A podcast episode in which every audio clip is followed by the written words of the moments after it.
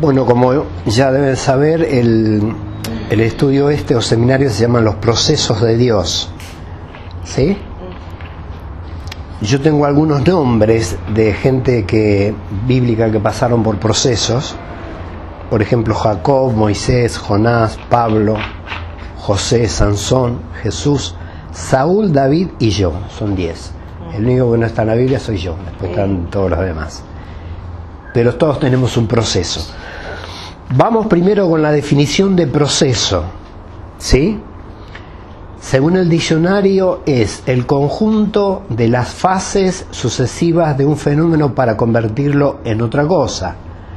Ya necesitamos establecer que la misma naturaleza de un proceso señala a que el producto final será muy diferente de cómo fue inicialmente. La definición implica que hay fases, etapas, o sea que no es automáticamente. ¿sí? Eh, a mí se me ocurre un ejemplo del proceso, un, tuco. Cuando uno va, vos tenés el tuco hecho, así qué rico que está, pero hacer lo que llevó, un proceso. ¿Sí? Cortar la cebolla, que te arden los ojos, ¿ves? ya ahí tenemos un problema. Ya nos hizo llorar y, y, es para comer, pero ya te hace llorar. Y después que el ajo y que esto. Que... El producto final es bueno, pero para que llegara a eso tuvo que haber pasado por un proceso, necesita un proceso, porque acá no hay magia. Todo cristiano necesita pasar por un, para un proceso para estar preparado para el camino del Señor. En realidad, todos los cristianos, todos, los que estamos acá y los que no estamos acá, todos necesitamos un proceso, todos vamos a ser procesados. ¿sí?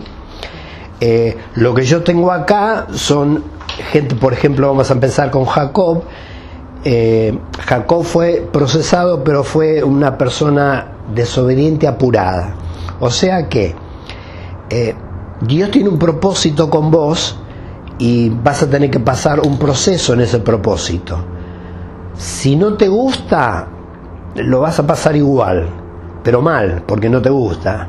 Y si te gusta, lo vas a pasar igual, pero de otra manera porque te gusta ya vas a poner de medio la fe, ya vas a poder orar porque por uno está confiando en el Señor, ¿sí? Pero el proceso se lo come todo el mundo. Y aún la gente que está apartada se come los procesos. ¿eh? El día a día es el proceso que, que vive la gente que está apartada. Bueno, Jacob, por ejemplo, fue, yo le puse un desobediente apurado. Esaú vende su primogenitura a Jacob. ¿Se acuerdan de eso? Igual lo vamos a leer, Génesis 25, desde el versículo 29 al 34. Dice, y guisó Jacob un potaje, estaba cocinando, y volviendo Esaú del campo cansado, dijo a Jacob, te ruego que me des a comer de ese guiso rojo, pues estoy muy cansado. Por tanto fue llamado su nombre Edom Edón quiere decir rojo y Edón era eh, Esaú. Parece que, Salú, parece que Esaú era pelirrojo, ¿no? Te lo leo de vuelta. Dice, te ruego que me des a comer de ese guiso rojo, pues estoy muy cansado. Por tanto fue llamado su nombre Edón, que quiere decir rojo. O sea, Esaú es Edón. Y Jacob respondió, véndeme en este día tu primogenitura. Entonces dijo Saúl, he aquí, yo me voy a morir, ¿para qué pues me servirá la primogenitura? Y dijo Jacob, júramelo en este día, y él le juró, y vendió Jacob su primogenitura. Versículo 34. Entonces Jacob dio a Saúl pan y del guisado de las lentejas, y él comió y bebió, y se levantó y se fue. Así menospreció Saúl la primogenitura. Eso dice la palabra. Yo, yo pude ver acá, en esta, en esta palabra, fíjate que cómo empieza. Empieza diciendo que Saúl viene de cazar, no viene de jugar, ¿sí? No viene de jugar, no viene de vagar, nada. Viene de cazar. ¿Para qué cazaban ellos? Para subsistir, para comer. Y el tipo viene cansado. Y resulta que Jacob estaba cocinando, estaba haciendo un guiso. Entonces Saúl le, dice si si le puede convidar. ¿Y qué le dice el hermano? Porque eran hermanos, ¿se acuerdan? Eran hermanos Jacob y Esaú. ¿Qué le dice Jacob? Eh, bueno, yo te doy un plato de guiso si vos me vendes tu primogenitura. Porque el primogénito era Esaú, el hermano mayor. ¿Se acuerdan que nació Esaú y Jacob eh, nació agarrado del, talón de él como que quería nacer primero? Vos fíjate que hasta en el vientre de la madre es como que Jacob quería ser el primogénito. Por eso sale agarrado del, talón de, de su hermano. Ahora, lo, otro que yo vi en, este, en esta porción que hemos leído, en que todos decimos, porque la Biblia lo dice, dice, eh, así menospreció Saúl la primogenitura por un plato de comida. Pero no escuché hablar, no digo que no haya quien no hable, pero yo no escuché hablar a alguien que diga lo que hizo Jacob. Hermano, tu hermano carnal viene de cazar viene de trabajar, vos estás cocinando y, en vez de darle un plato de comida se lo querés vender. De hecho se lo vendió. ¿Se entiende? Si estos hermanos eran hermanos de carne, eran mellizos. Pero nadie habla de él. Yo nunca, nunca escuché, no dije, yo nunca escuché hablar de eso. ¿Cómo va a ser semejante cosa vender un plato de guiso él lo único que quería obtener era la, primogenitura y no le importaba el medio. ¿Está bien eso? No está mal. Si en los planes de Dios ya estaba que Jacob iba a tener la, la, bendición, no hacía falta que se estén mandando esta truchada. ¿Me explico? Aprovechó eh, Jacob aprovechó el hambre, el apetito que tenía el hermano y que era medio como menso, como que no le importaba. Él decía, perdón, él decía, en algún momento me voy a morir. Y obvio, en algún momento también Jacob se, se murió.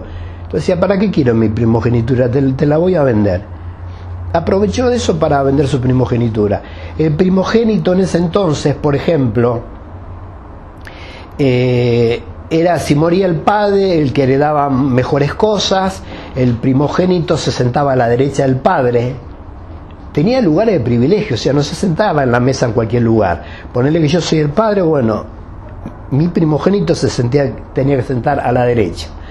Eh, eh, mejor comida, tenía privilegios que los demás, el segundo, el tercer, el cuarto hijo, no lo tenían. Por eso está, eh, por eso la Biblia habla tanto de la primogenitura, ¿sí?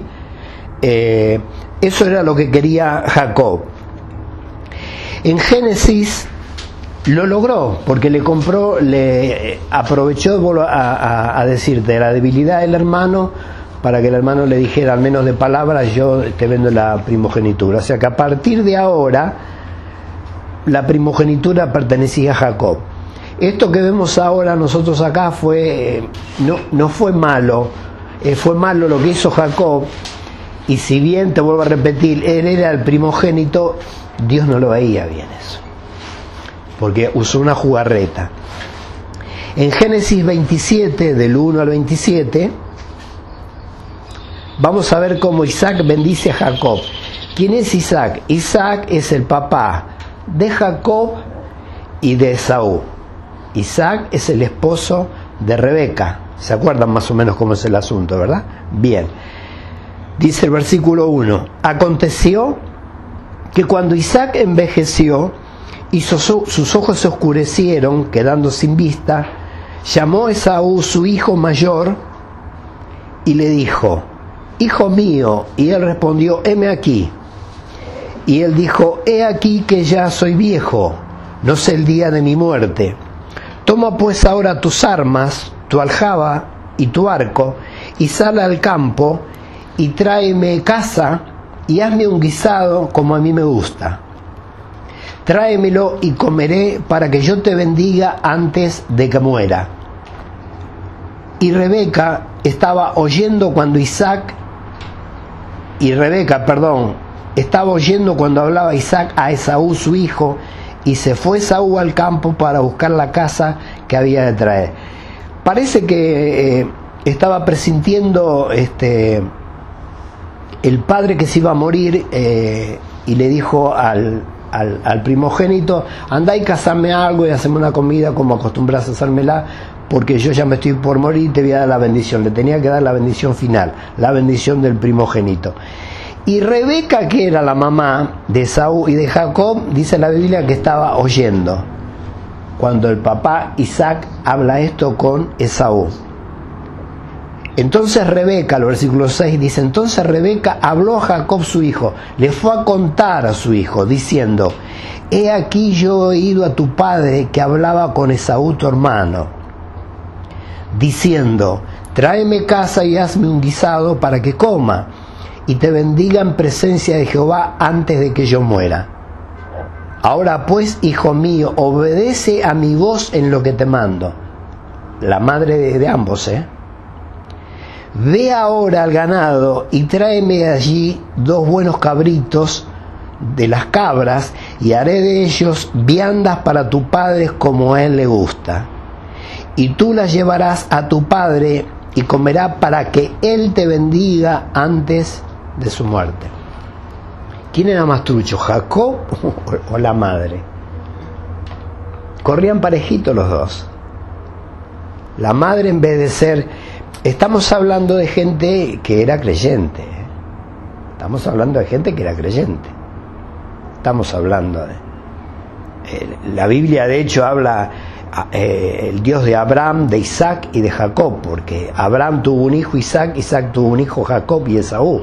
Pero la Biblia nombra estos tres. El Dios de Abraham, de Isaac y de Jacob quedó plasmado en la Biblia para siempre. Pero fíjate la mamá Rebeca, cómo se estaba portando que ya lo quería engrupir a su marido, diciéndole, anda, tráeme lo que yo necesito, que voy a preparar el hijo, el guiso, perdón, y vos se lo vas a llevar a tu padre para que él coma y para que él te bendiga antes de su muerte. Y Jacob le dijo a su mamá, he aquí Esaú mi hermano es hombre belloso y yo lampiño.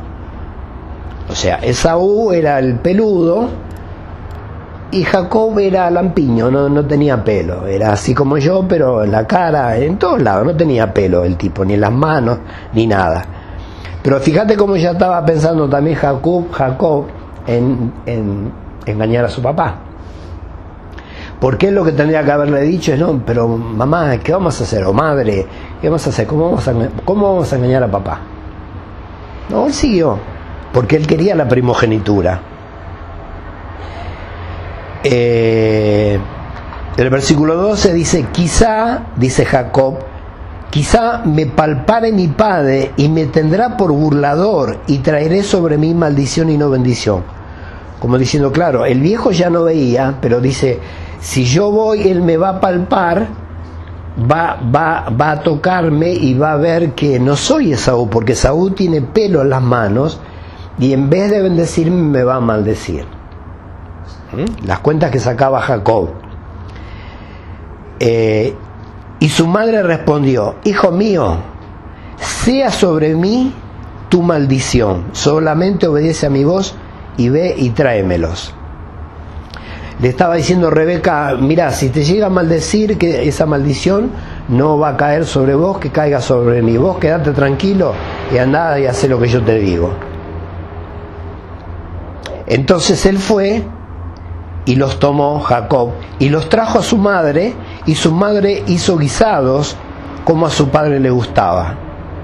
Y tomó Rebeca los vestidos de Esaú, su hijo mayor, los preciosos que ella tenía en casa, y vistió Jacob su hijo menor, y cubrió sus manos y la parte de su cuello donde no tenía vello con las pieles de los cabritos. Fíjense la astucia de esta mujer, ¿no? Y digo astucia porque lo que, no, lo que estaba haciendo no estaba bien delante de Dios. ¿Se entiende? No estaba bien. Primero hizo traer la ropa de, de Saúl. ¿Por qué? Porque la, nuestra ropa tiene un olor, un olor distintivo. Y qué mejor para reconocer el olor distintivo de cada hijo que sus padres, su madre y su padre. Aparte, su papá, acordate, estaba viejo y ciego. Acordate que cuando uno de los sentidos, en este caso la vista, una persona queda ciega, se desarrollan otros sentidos.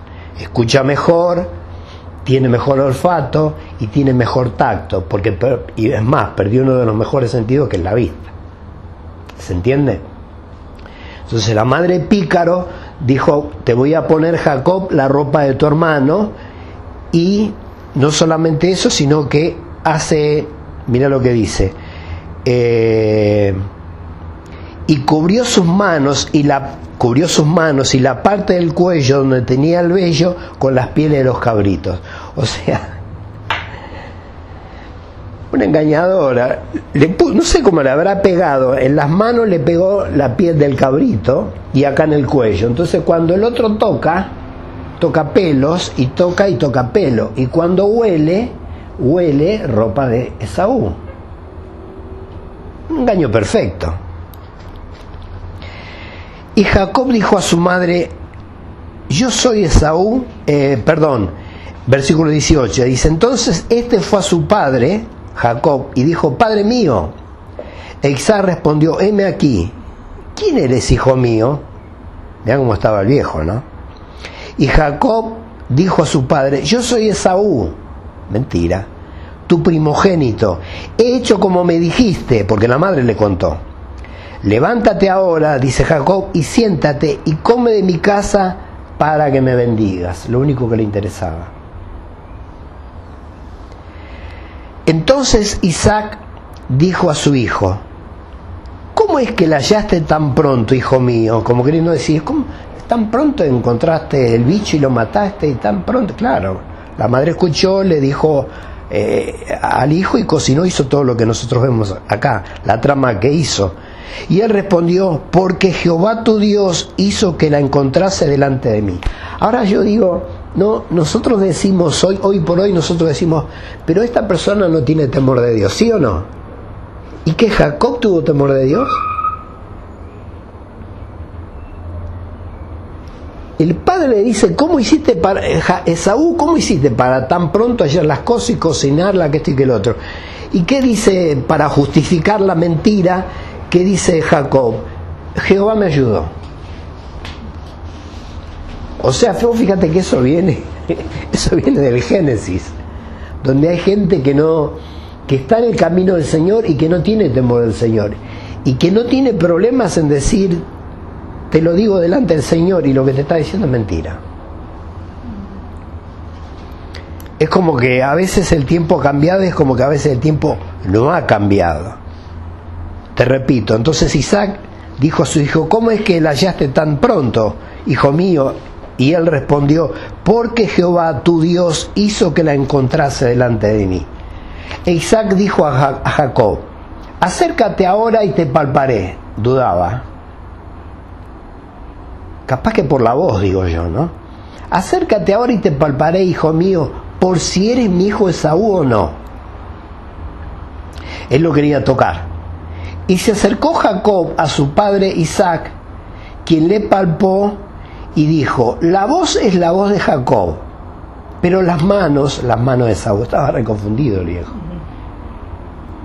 Eh, oí una cosa y la voz era la, de Jacob, pero la, piel era la de Saúl.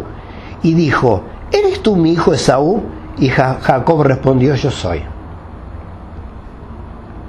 Dijo también, acércamela y comeré de la casa de mi hijo para que yo te bendiga. Y Jacob se le acercó e Isaac comió y le trajo también vino y bebió. Y le dijo Isaac, su padre, acércate ahora y bésame, hijo mío.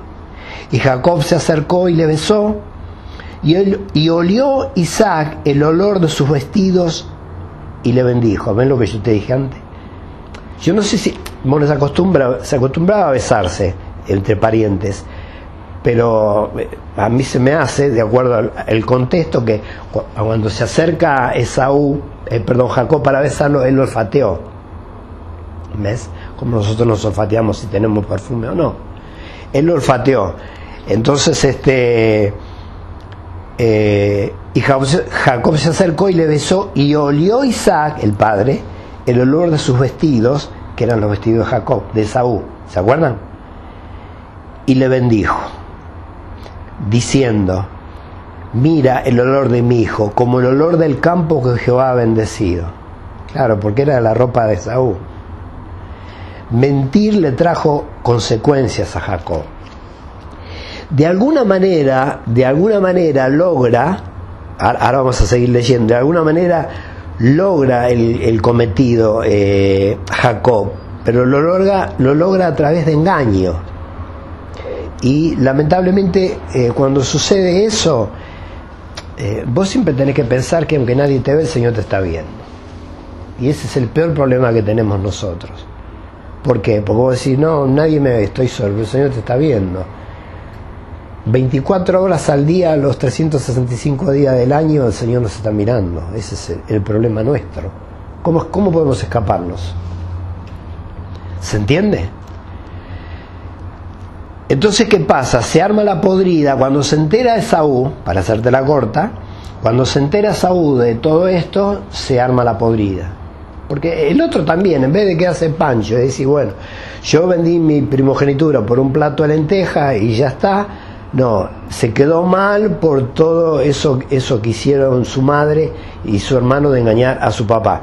Y buscaba a su hermano para matarlo. ¿Ves lo que pasó?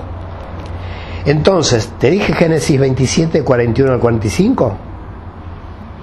Si quieres anotar, Génesis 47, 27, eh, perdón, 41 al 45. Dice la palabra, y aborreció Esaú a Jacob por la bendición con que su padre le había bendecido Literalmente no fue así porque ya vimos que le dijo yo te doy, te doy la primogenitura. ¿Se acuerdan de eso? Lo que le dolió es toda, te vuelvo a repetir, todo el, tramado que le hicieron al viejo, a Isaac. Y dijo en su corazón, llegarán los días de luto de mi padre y yo mataré a mi hermano Jacob. Esto dijo Saúl. Y fueron dichas a Rebeca las palabras de Saúl su hijo. La Rebeca era la mamá de Saúl y de Jacob. Y ella envió y llamó a Jacob su hijo menor y le dijo, he aquí, Esaú tu hermano se consuela acerca de ti con la idea de matarte. O sea, le dijo, Esaú, cuídate porque te, va a, te quiere matar.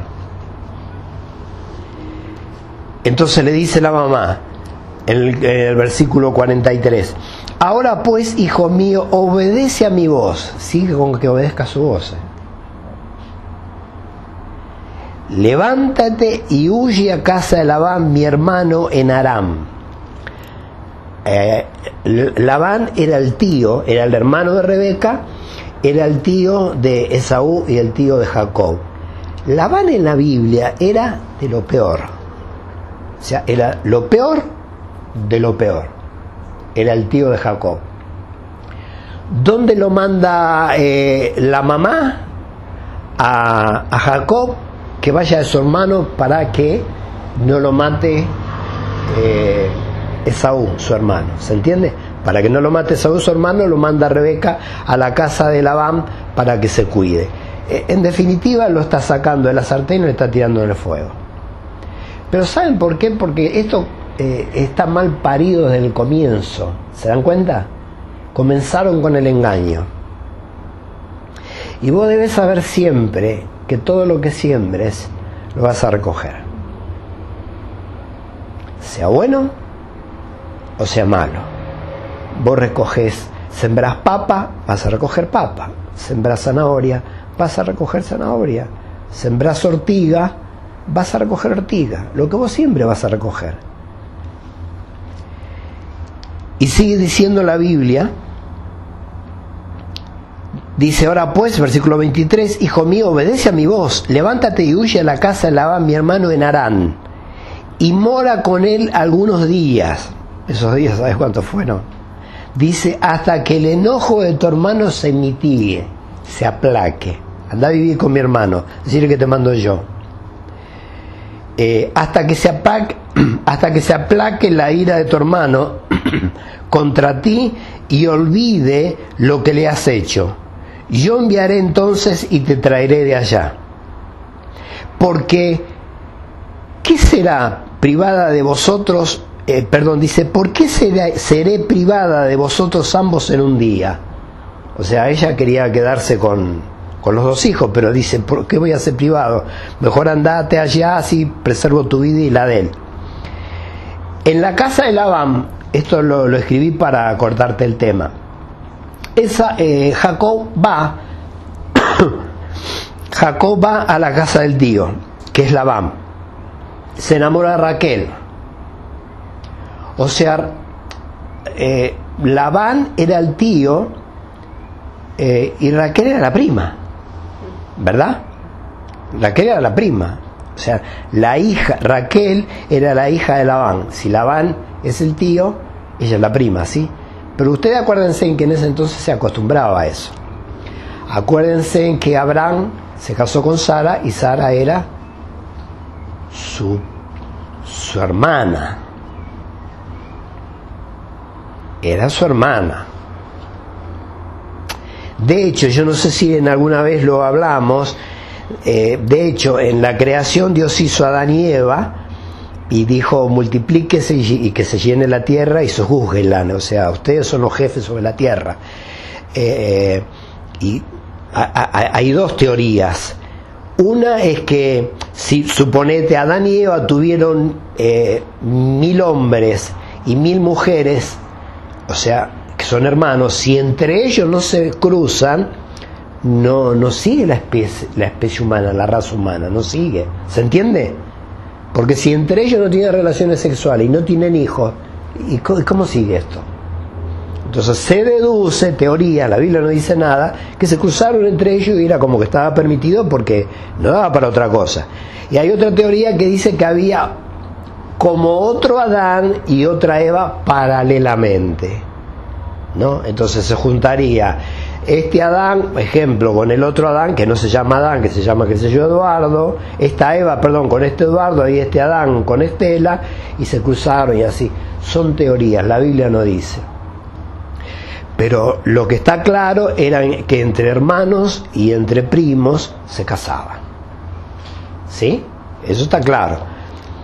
Tal es así, te vuelvo a repetir que eh, Jacob se enamora de Raquel, su prima, y comienza a trabajar siete años para poder casarse. ¿Por qué? Porque Labán le dice, bueno, eh, ¿te gusta Raquel? La Biblia dice que Raquel era bonita, que, Raquel era linda. Eh, y dice que Lea no, bueno, que no era tan bonita, pero que tenía los ojos preciosos. O sea, algo bueno le encontró también la Biblia a Lea, pero la buena buena, la que estaba buena era Raquel. Y Jacob era engañador y, tenía buen ojo también, entonces por eso le gustó a Raquel. ¿Por qué no le gustó a Lea? Le gustó a Raquel. Entonces Labán le dice, bueno, ¿vos la querés? Eh, sí, lo trabajás siete años para mí, yo te la doy. Porque también esa, era costumbre de pagar las dotes. Hoy por hoy lo saben hacer los gitanos, ustedes deben tener conocimiento o algo de conocimiento de eso. Eh, eh, si ella es gitana eh, eh, y su familia es gitana y yo ponerle que yo soy soltero y me quiero casar con ella es como que la tengo como que la tengo que comprar a ella. Le tengo que pagar sabían eso como que tengo que pagar los dos llaman dotes. En definitiva como que estoy pagando por ella. ¿por qué estoy pagando por ella? bueno pero era así. Entonces es más los gitanos dicen que descienden de Abraham. No sé si sabían. Ellos dicen que descienden de Abraham. Dice nuestro padre Abraham no sé si todos, pero los que yo conozco sí. Entonces, el Laban le dice, vos querés a Raquel, que está linda, si te gusta, sí, bueno, trabajás siete años para mí, para poder casarte con ella. Pero lo engañan y le dan a Lea, la que él no había escogido. El día de casamiento, eh, ¿y cómo lo engaña? ¿Por qué lo engaña? ¿Cómo es engañado él?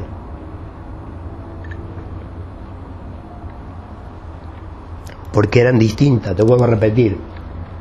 Era distinta Raquel de Lea. Porque, bueno, se vestían de una manera de casamiento y se ponían un velo. El velo era como los barbijos que usamos nosotros, pero tapaba, no, tapaba solo el hocico, sino que tapaba todo, como un pañuelo así. Ustedes habrán visto en la película así. Se cubría con un velo, acá arriba se cubrían con cosas que colgaba, y lo único que se le verían serían los ojitos. Entonces, ¿cuándo se quitaba eso?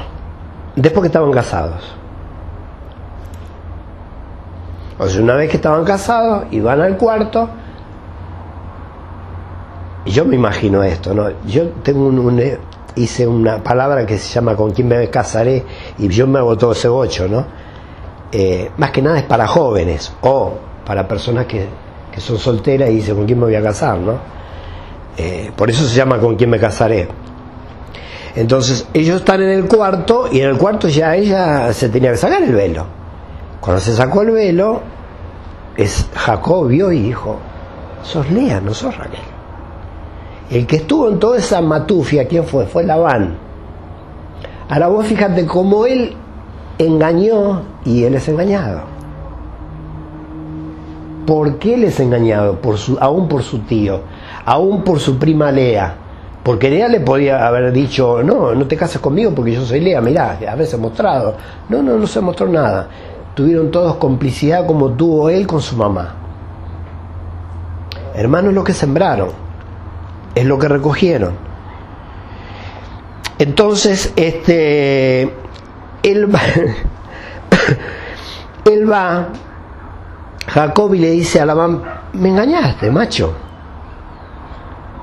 yo quería casarme con Raquel y, me, y él dice, no, no está bien casarse primero con, con la menor eh, o con la mayor y te tenés que casar. Bueno, pero yo me quiero casar con Raquel. Bueno, ¿vos querés casarte con Raquel? Sí, yo te dije, bueno, tenés que trabajar otros siete años más. Fíjate el tío que tenía Labán. ¿Te gustaría tener un tío así? Mamita querida. Es un enemigo. ¿Qué hizo Labán? Eh, ¿Qué hizo Jacob? Otros siete años más. Dice, siete años más para poder casarse con Raquel. Y después, para poder llevarse a sus mujeres, sus hijos y ganado, tuvo que trabajar seis años más. O sea, trabajó siete por Lea, por, porque lo, lo engrupió el tío, siete por Lea, y para llevarse todo, porque se tenía que llevar las dos, porque obvio, estaba casado con las dos.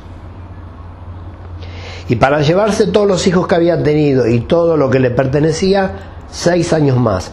¿Cuánto trabajó para el tío? Veinte años.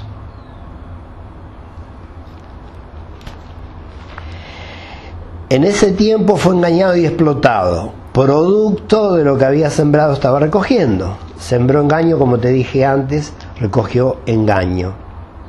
Este fue el proceso de Jacob. No el que quería el Señor, Luego tuvo que enfrentarse a Saúl, su hermano, porque en un momento se encontraron.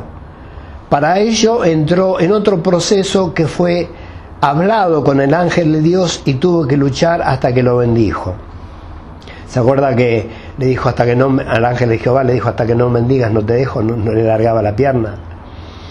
Tuvo que ser quebrantado Jacob y morir a su ego para poder tener su propia bendición.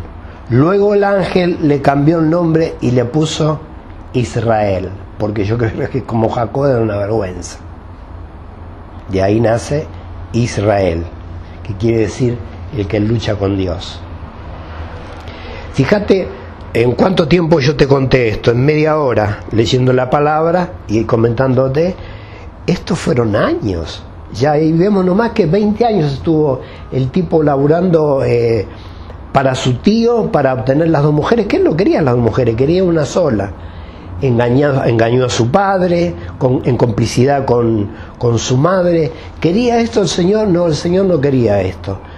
Pero le costó todo esto. ¿Por qué? Porque se salió del propósito de Dios. El Señor es como que tomó eso de alguna manera para seguir, porque de la línea de eh, Abraham, Isaac y Jacob iba a venir el Mesías. Esa línea no se podía quebrar. Los planes para mí que el Señor tenía para Jacob eran otros. A lo mejor iba a tardar 40 años más, o a lo mejor tardaba 5 años más. Pero lo que quiso hacer Jacob es acelerar el tiempo y ser él el primogénito él estar en la línea del el Dios de Abraham, de Isaac y de Jacob, y no esperó su tiempo, sino que lo, lo quiso acelerar, quiso acelerar su primogenitura y terminó pagándolo con creces.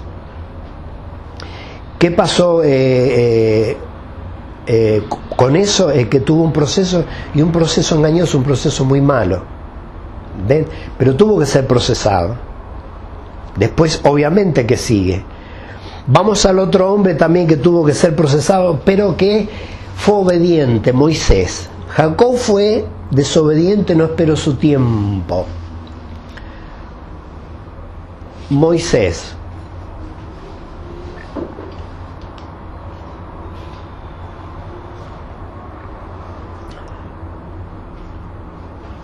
Vos acordate que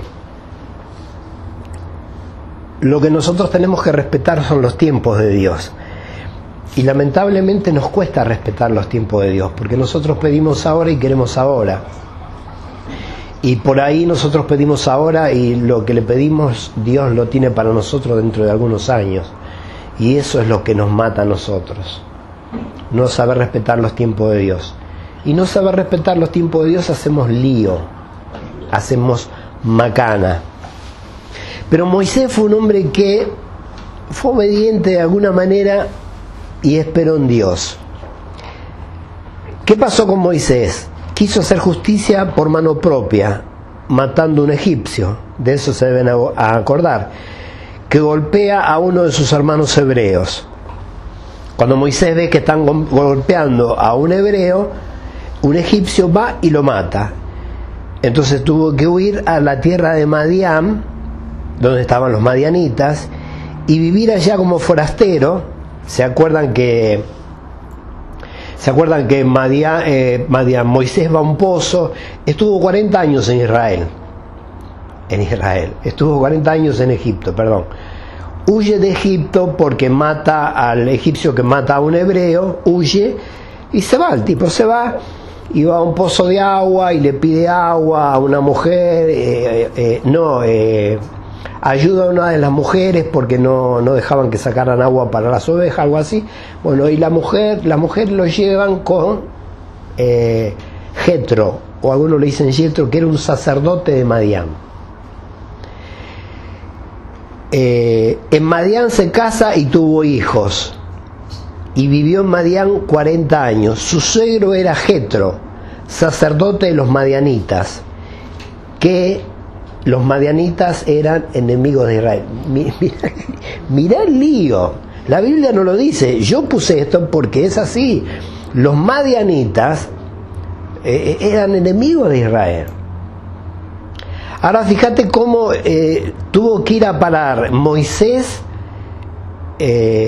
por, por, lo que hizo tuvo que ir a parar, y como extranjero un lugar, fue, fue pastor de ovejas, se casa con se casa con, con una de las hijas de, de Jetro y Jetro fue su suegro. O sea que Moisés de alguna manera iba a representar después a Dios para sacar a su pueblo de esclavitud de Faraón, pero su suegro era enemigo del pueblo de Dios que Moisés iba a sacar de Faraón. ¿Se entiende? El merengue que se armó como Dios aprovechó todo eso, ¿no? De todas maneras. Y así pasó parte del proceso hasta que Dios lo llamó. O sea, fíjate, estuvo Moisés 40 años en el desierto. Luego estuvo 40 años pastoreando. Te lo voy a leer. Así pasó parte del proceso hasta que Dios lo llamó. Tuvo que dejar todo lo que aprendió para poder ser procesado por Dios. Eso si querés anotarlo, Hechos 7, 22. Hechos capítulo 7, versículo 22, después lo podés leer en tu casa. Y fue enseñado Moisés, dice Hechos 22, en toda sabiduría de los egipcios, y era poderoso en sus palabras y obras. Entonces, yo quiero que veas lo que, te quiere, lo que nos quiere mostrar la Biblia. Estuvo Moisés 40 años aprendiendo todas las cosas de los egipcios, toda la sabiduría de los egipcios. Después fue llevado a pastorear ovejas, otros 40 años. En esos 40 años es en donde nosotros creemos que Dios le sacó toda la cultura que él tenía egipcia en la cabeza.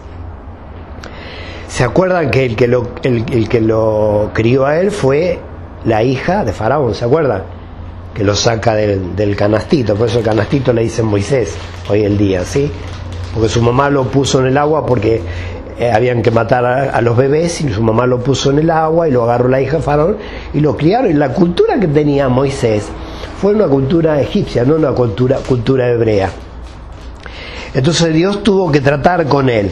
Moisés estuvo 40 años en Egipto, 40 años como pastor de ovejas y 40 años en el desierto. ¿Cuándo estuvo 40 años en el desierto? Cuando salió con el pueblo de Israel. ¿Sí? O sea, en total 120 años. Acuérdense que en ese entonces se vivía mucho tiempo. Después fue decayendo, yo creo que por causa del pecado, fue decayendo, eh, como es, la longevidad de las personas, que cada vez viven menos. Y yo creo que el futuro que nos espera es igual, porque vos fíjate que hoy el, eh, eh, una una niña de 12 años no es lo mismo una niña de, de 12 años de hace 50 años atrás. Hoy ya piensa como una mujer de, de 20 y una de 12 años atrás, de 50 años atrás todavía estaba jugando con muñecas. ¿eh? Entonces, en este caso solo se debe tener el corazón abierto a Dios y su mano, perdón, y su mano se va a mover. Moisés tuvo otro proceso, tuvo un proceso diferente al que tuvo Jacob. Aparentemente duró más, tiempo, pero Dios logró su cometido, sacar a Israel de manos de esclavitud. Ahora, todo lo que nosotros vimos también en pocos minutos, nosotros, nosotros sabemos por medio de la palabra lo que le costó a Moisés, primero ir, enfrentarse con Faraón. Se encuentra con la zarza, nunca había conocido hasta ahí a, Dios, se encuentra con la zarza y le llamó la atención porque la zarza ardía, pero no se consumía, fue, se acercó y Dios le habla. Y él empieza con las excusas, yo voy a ir, sí, vos vas a ir.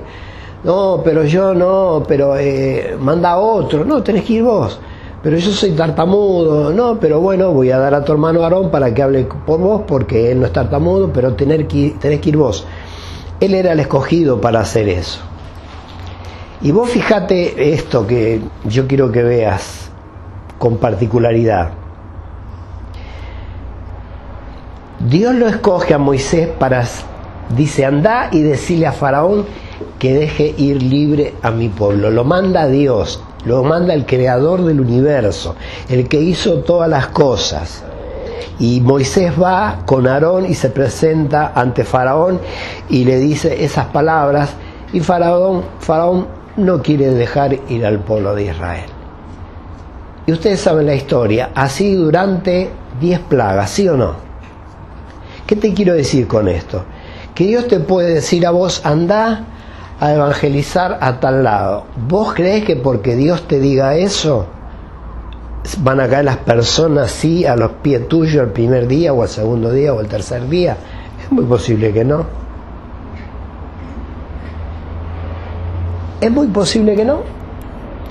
Es muy posible que yo no, no, me acuerdo, ni me acuerdo haberlo leído todo el tiempo que llevó, todas estas plagas. Y ustedes vieron que, que Moisés se iba, hablaba con Faraón, Faraón decía que no, Moisés se volvía, después la plaga, después volvía de vuelta, después otra plaga, sí, diez plagas. Eso demoró tiempo para que se cumpliera lo que, lo que quería el Señor, tuvo que morir su propio hijo. ¿Qué te quiero decir con, con esto? Eso, que probablemente Dios te diga, anda a predicar a tal lado y vos decís, me manda el Señor y vos vas así. Sí, no hagas tanto así porque vos no sabes a lo que te vas a enfrentar. Y vos decís, pero si me manda el Señor, el Señor no me respalda. Sí, Él te respalda, pero eh, posiblemente vas a tener que pasar por un proceso para antes este, em, que empiecen a acontecer las cosas que Dios quiera por más que te mande el Señor. porque también de las plagas que pasaron, eh, si vos eh, si querés podés googlearlo, no es casualidad porque hay cosas que tienen que ver con los egipcios, como las ranas, los egipcios adoraban a las ranas, entonces es como que Dios le decía, a ustedes adoran a las ranas, había rana, pero había esto, había rana, habría esto, había rana, rana por todos lados, tiene que ver con la cultura también egipcia, eso lo puedes googlear y, lo vas a buscar y lo vas a poder estudiar mejor eso. Y después que logra sacar al pueblo de Israel, que puede decir Moisés, bueno, ahora ya está, muchachos, aparentemente dicen los que saben que a 11 días de camino estaba la tierra prometida, aparentemente. Depende del comentarista que leas, te van a decir 11, te va a decir dos semanas, depende, estaba cerca. Siempre lo que vos leas es depende del comentarista, porque como la Biblia no lo dice, mira, yo estoy cansado de leer, por ejemplo, cuando doy algo de eh, alguna palabra que tengo que hablar del arca de Noé. ¿Y qué medía el arca de Noé? Mira, uno dice 130 metros, otro 147, otro 150 metros. Bueno, era grande, ¿qué quieres que te diga? Claro, porque de acuerdo, ahora, un codo, también yo dice, le dice, el arca tenía 50 codos, el codo era de acá a la palma de la mano. Ahora yo me hago esta idea, eh, puede variar, y sí puede variar, porque yo soy una persona chiquita, no es lo mismo un codo mío, ponerle que un codo de Carlos. Capaz que el codo mío llega hasta acá y el codo de Carlos llega hasta acá, ¿se entiende? Cuando llevamos esa medida de codo de uno y de otro va a diferir los centímetros. Y capaz que ahí se llama el problema. ¿Cuánto medía el arcano? Mira, era grande. Calculale entre todos los comentaristas entre 140 y 160 metros. Eso es lo que te puedo decir. La llegada a la tierra prometida también dicen lo mismo, 11 días. ¿Cuánto estuvieron en el desierto? 40 años, ¿sí o no?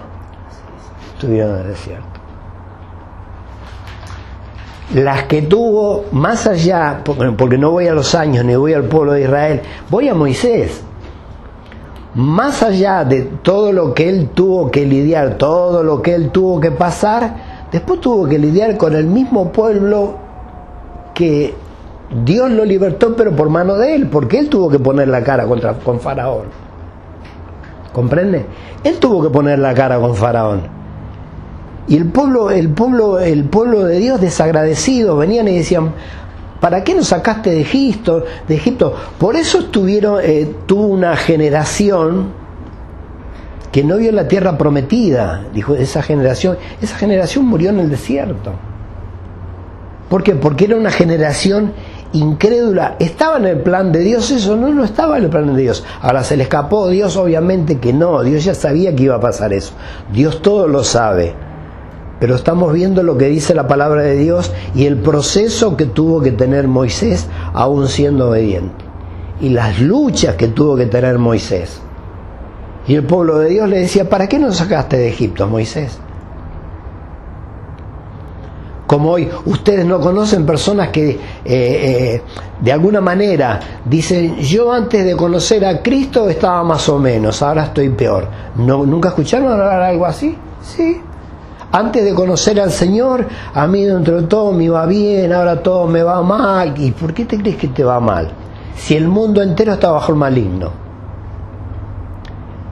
Los demonios no apuntan a, los incrédulos porque los incrédulos ya están en el horno. Apuntan a los creyentes porque son salvos. Y quieren los demonios que los creyentes se vayan al infierno. Esa es la idea del ejército satánico. Entonces, por eso que nos enfrentamos con pruebas.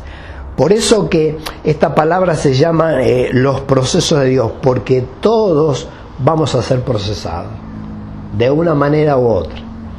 Ahora, nos ahorramos dolores de cabeza nosotros si obedecemos a Dios. Y creo que nos ahorramos tiempo también si obedecemos a Dios. ¿Eh? No, no como en el caso de Jacob, Sí, como en el caso de Moisés, porque Moisés dentro de todo, eh, él, él, no quería, te voy a repetir, él no, no quería ir, no, no se sentía capaz. Y otra de las cosas que vos tenés que saber es que Dios busca precisamente eso, gente que no se crea capaz, porque el que se cree capaz es el que se va a querer llevar la gloria. Por eso dice la palabra que lo vil de este mundo, lo menospreciado, lo aborrecido, escogió Dios. Eso escoge Dios. ¿Por qué? Porque esa persona no se puede llevar la gloria de nada. Moisés se podía llevar la gloria de qué? Era, fue asesino, tenía cultura egipcia, estuvo pastoreando ovejas que no eran suyas, se casó con la hija que era eh, el tipo era sacerdote de los enemigos de Israel, mira qué mezcla. Tartamudo. Dios dijo, yo te voy a usar a vos. Entonces, esto hace que nosotros dejemos eh, lo que podamos ser para que Dios haga en nosotros lo que Él quiere hacer. ¿Ven la diferencia? Vos podés decir, ya vamos terminando con esto, vos podés decir, no, vos podés decir, yo no tengo estudio, eh, podés decir, no, a mí me cuesta hablarle a la gente, y bueno, y a Moisés también le costaba. ¿Qué estudio tenía Moisés? Los estudios que tenía Moisés eran los estudios de los egipcios, 40 años criándose, bajo los estudios y la disciplina y la cultura egipcia. para estar después casado, obviamente, y pastoreando, como te dije antes, las ovejas de, otra persona que, que no eran de él. Y después sí tuvo que empezar un trato con el Señor. Y fíjate cómo será que cuando se encuentra, eh, Dios le, muestra señales tanto a, Moisés como al pueblo de Israel, y cuando se encuentra eh, con el mar rojo enfrente y los egipcios detrás, le dice Señor y otra vez, y el Señor le dice, ¿qué me decís a mí? Levanta tu vara, como diciéndole, yo ya te di un montón de ejemplos, ejemplos, e, es hora que actúes por tu propia cuenta. Era como que Moisés estaba, ¿cómo te puedo decir? Eh, acostumbrado a manejarse por señales. Pero llegó un momento en que Dios, el momento este, de que Dios, el momento este de que Dios le, le dice, está el mar acá, ¿qué vas a hacer ahora? ahí tenés tu vara, sé con tu vara, mueve tu vara, tenés que hacer algo a vos. Al Señor nunca se lo puede encasillar en ninguna manera, pero, pero yo he visto una forma de actuar cuando nosotros recién empezamos actúa de una manera y cuando yo hace rato que estamos en el camino actúa de otra manera. ¿Por qué? Porque es normal. Como decía Pablo, todavía les tengo que dar leche cuando ustedes ya tenían que estar comiendo vianda, todavía les tengo que estar dando lechita en la, en, la boca cuando ustedes ya tendrían que estar comiendo guiso, ya son grandes, ya crecieron, ya no tienen que tomar más leche. Por eso cuando nosotros empezamos, yo no sé ustedes, pero a mí se me, sí me tocó, eh, cuando recién empezamos nosotros vemos eh, los enfermos sanarse, algunos instantáneamente, otros después, pero vemos milagros. Y después empezó a pasar el tiempo, uno mismo se imponía las manos, si tenía fiebre echaba la fiebre y se iba, sí o no, sí pasaba eso, y si no te pasó, bueno, a lo mejor te va a pasar ahora. Pero después llevas años de creyentes, de creyente, y ya no empieza a pasar lo mismo. Y vos decís, porque Dios cambió, no, Dios no cambió. El que tenés que cambiar sos vos. Vos antes te manejabas por señales para creer. Ahora tenés que creer para ver las señales. Ahora el tema es al revés. Ahora el tema es al revés. Y es más, te va a pasar, como en el caso propio, que, que, que, tenés un hijo y orás para que el Señor lo sane y el Señor no lo sana y el hijo se te muere y después vas a tener que orar por un hijo de otra persona de la misma edad que está enfermo para que Dios lo sane. Pero vos, ¿cómo aprendiste? Y sabés que no te tenés que manejar por las señales, porque las señales son para los que, los para que los incrédulos crean. No son para nosotros, porque nosotros tenemos lo más precioso que es la fe. ¿Qué es la fe? Cuando yo creo algo que no lo veo, eso es fe. Entonces yo, basándome en la palabra, creo que Jesús es el sanador y dejo de lado lo que me pasó a mí y oro por tu criatura de la misma edad que el mío que Jesús no quiso sanar. Al mío no lo quiso sanar, pero yo bíblicamente tengo que orar por el tuyo para que Dios lo sane y tengo que creer que Dios lo quiere sanar. ¿Eso qué es? Eso es ya dejar de tomar lechita y empezar a comer guiso. ¿Comprenden cómo es esto? Por eso que ustedes tienen que crecer, ¿eh? estas cosas que nosotros estamos viendo es para que crezcan una hermana una vez se enojó conmigo, se enojó, no más, se enojó eh, en este sentido. Eh, yo estaba en, un instituto bíblico enseñando y después que, terminé me dice, eh, yo no era pastor, era maestro, no era pastor. Me dice, maestro, ¿puedo por mí que tiene un dolor de cabeza? Sí, cómo no. Padre, en el nombre de Jesús. A la otra semana otra vez, hola, pastor Charlie, ¿cómo está? Bien. maestro Charlie, ¿cómo está? Bien, bien y si sabe que me duele la cabeza, ¿puedo orar por mí? Y otra vez, Padre. La tercera vez, claro, ese es el problema de los maestros. El maestro quiere que vos aprendas. El pastor medio como que le da lo mismo. Ahora soy las dos cosas, ¿eh? pero primero fui maestro, ese es el problema. Entonces cuando vine la tercera vez le dije, mira, no es que yo no te quiera orar, y es verdad, no es que yo no te quiera orar pero orate vos. ¿Por qué? Porque vos no podés depender de mí. Vos no podés depender de que te ore un hombre para que el Señor te sane. Vos tenés que depender del Señor, no de un hombre. Orate vos, ponete las manos vos, si vos crees, y ponete las manos vos, poner las manos sobre los enfermos y sanarás. Si vos crees, tenés fe y ponete las manos vos, y el Señor te va a sanar. Vos tenés que crecer en esto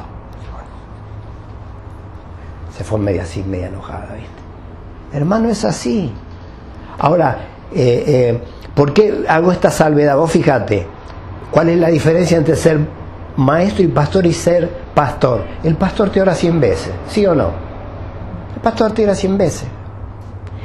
Y sin darte cuenta, le estás enseñando a la congregación a depender de vos. Sin darte cuenta, le estamos enseñando eso. Y hay que enseñarle a la congregación a depender de papá. Si vos querés que yo te ore 20 veces, te oro. Pero a mí, a Dios le está demostrando que vos no creces nada. Porque vos tenés que saber que eh, eh, la imposición de manos es una transmisión de gracia.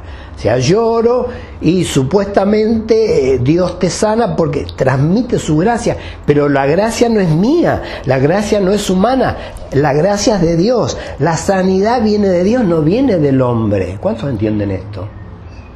Venimos a hacer como la manguera. Vos tenés una manguera y la pones en la canilla eh, y vos tenés la manguera ahí y el agua no sale. Obvio que no sale. Tenés que abrir el grifo, tenés que abrir la canilla. Y vos después tomás agua y decís, ay, qué rica el agua. Eh, pero la gloria no se la lleva la manguera, la gloria se la lleva la canilla que de ahí viene el agua. ¿Ves la diferencia? Entonces, lo que nosotros tenemos que hacer es depender de Dios. A mí no me cabe duda que ustedes tienen un llamado. A mí no me cabe duda que yo no creo en las casualidades, creo en las causas, que creo que Dios tiene una causa. Entonces, esto que nosotros estamos viendo ahora, los procesos de Dios, es para que sepas que todos vamos a ser procesados. Por eso yo te hablé primeramente de Jacob y de Moisés, pero nos quedan Jonás, Pablo, José, distintos procesos. Sansón, Jesús, San Saúl, David y por último el proceso que tuve que pasar yo. Y generalmente los procesos no nos gustan. No es un proceso que vos saliste el proceso y vos decís, ah, gloria a Dios. Como podía haber dicho, te vuelvo a repetir, Moisés, después que cruzaron el Mar Rojo. Imagínate, se abre el Mar Rojo.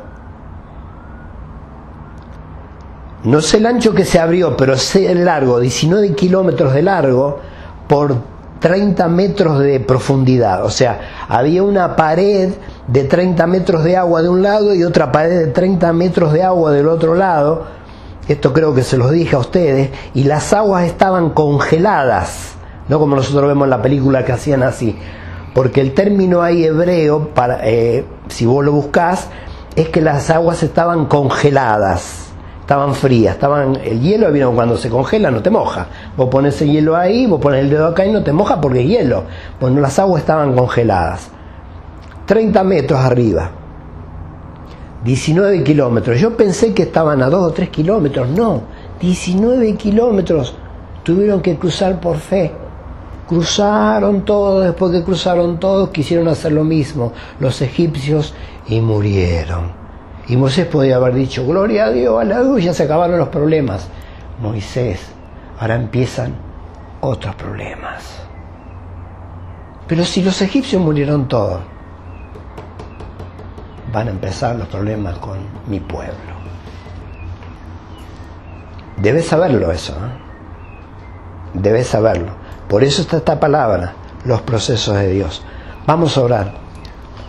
Padre, te damos gracias, Señor. Yo te doy gracias por esta tu palabra, Señor. Te doy gracias por la vida de mis hermanos aquí presente y te pido, Señor, que sea tu Espíritu Santo el que esté obrando en la vida de cada uno de ellos, Señor yo sé que no existen las casualidades, sino que siempre hay un propósito y en este caso un propósito divino, Señor. Vos tenés un propósito con cada uno de mis hermanos aquí presente en este día, Señor. Y sé que ese propósito se va a cumplir el que lo puede retardar o el que lo puede hacer más, más áspero somos nosotros mismos, Señor. Pero tu buena voluntad quiere que ese proceso se lleve a cabo, que esa voluntad perfecta tuya, ese fin se lleve a cabo, sos vos, Señor. Te pedimos que podamos aprender de los procesos de estos hombres, Señor. En este caso de Jacob, Padre mío, que quiso agarrar atajos, Señor, para, para eh, tomar su primogenitura y lo único que hizo fue, eh, fue engañar y ser engañado también. Que podamos saber cada uno de nosotros, Señor, que aquello que sembramos es lo que vamos a recoger. En actitudes, en hechos, en obras, aún en pensamientos, Señor, libranos de tales cosas, te lo pedimos en el nombre de Jesús. Te pedimos también, Señor, que podamos aprender el proceso de Moisés, Señor, que fue un proceso largo, pero Señor, al final tuvo un buen fin porque tu pueblo pudo pasar a la tierra prometida, aunque él no lo pudo hacer, pero por porque ejerció mal su voluntad, Señor, no por tu culpa. Te damos gracias, Señor, en, esta, en este día. Yo te doy gracias por tu palabra, porque tu palabra es viva, es eficaz y lleva fruto. Te, pide que lleve, te pido que lleve fruto en la vida de mis hermanos aquí presentes, Señor, quizá al 30, quizá al 60, quizá al ciento por uno, pero que lleve fruto en sus vidas. Te damos gracias en el nombre de Jesús. Amén y amén.